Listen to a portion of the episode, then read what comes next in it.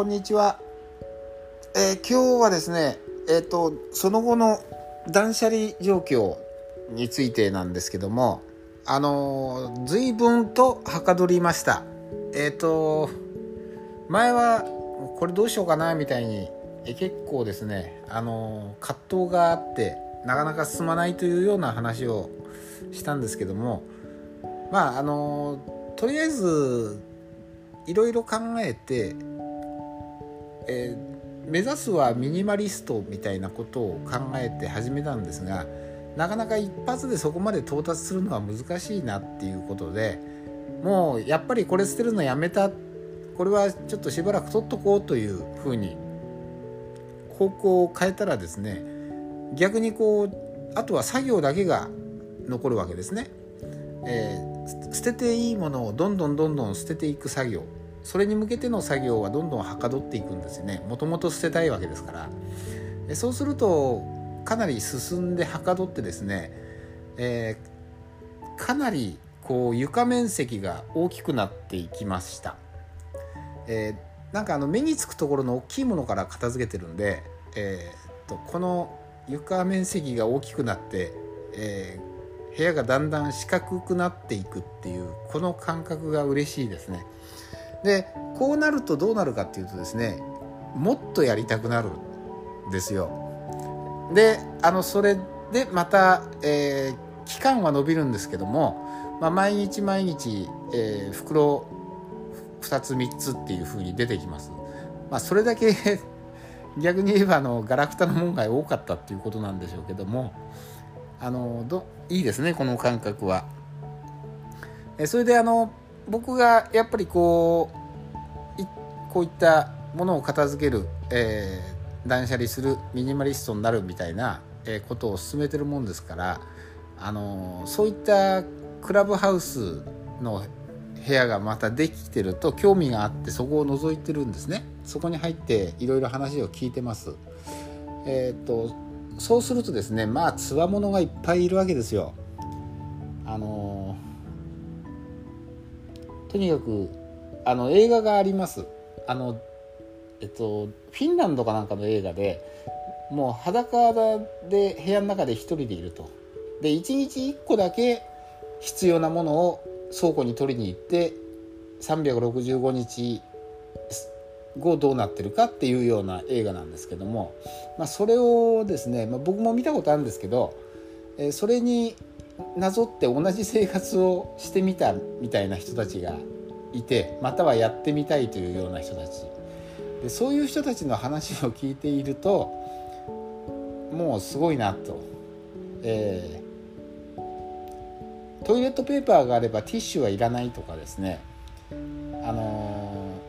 ー、食材はと食器は家に一切ないと。全部食事は外食してるからいらないんだとかですね。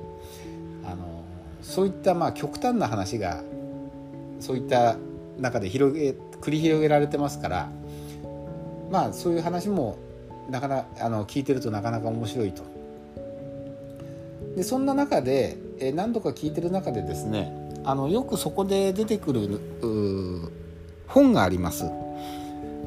えー、っとですねこれは「より少ない生き方物を手放して豊かになるっていうですねジョシュア・ベッカーっていう人が書いた本なんですね。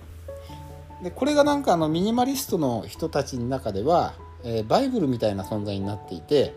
まあ、それならじゃあ僕もちょっと読んでみようかなと思って、えー、先日借りてきて今読んでます。えっとまだ全部は読んでないんですがあのまあもともとですねあのもう始めてるんだから、まあ、こういう本に頼らなくても僕はあのそこそこのことできるだろうと思ったんですがいやちょっとやっぱりさすがバイブルだけあってやっぱりやっぱり読んでよかったなって思ってます。あの物を手放すことでどうなるかっていうような、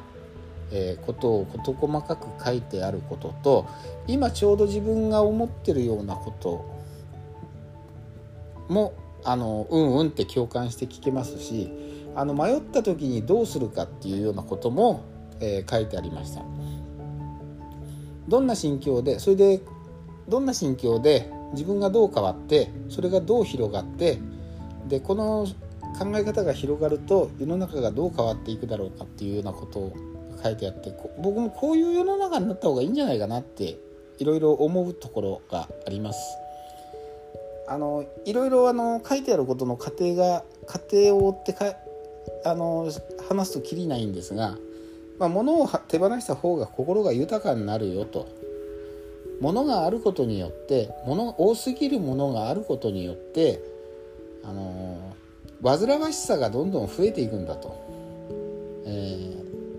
ー、物を持てば持つほど悩みが増えていく。考えなきゃいけないことが増えていく。みたいなことを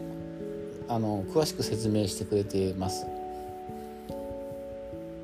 ですね。あの非常に考え方の参考になるし共感しますね。あのでこれを読んでて思ったのがやっぱりこう仏教に携わる人とかあのクリスチャンの人とか余計なものをあの人たちがなぜ持たないのかっていうのが、えー、なんかちゃんと理解できたというかあの人たちって何て言うのかな僕は最初あの清く正しくあの質素にみたいなことを美徳にですねやってるのかなというふうに勝手に理解してたんですけどもそうじゃないんだなと。えー質素に生活するというか物を持たないあの物欲を持たないも、えー、生き方の方が、えー、心が豊かになれるし、えー、人に分け与えるっていうね、あの気持ちが優先して出てくるんじゃないかなっていうことをちょっと実感として僕は今感じてます。えかなりね、あのいいけいいなんか兆候がえ自分にも現れてるような気がするので、あのちょっとこの本をですね、えー、すごく皆さんには勧めたいなと思っています。あのこうやって断捨離したり、えーと、片付けたりねでミニマリストになれというわけではなくこの本に書いてあることをのあの意味っていうかあのこれからあの身軽な人生そして自由な人生が遅れて遅れるような、えー、気がするのであのそんな難しくない本で、えー、そんなに厚くない本なんで、えー、皆さん読んでみたらどうでしょう。より少ない生き方。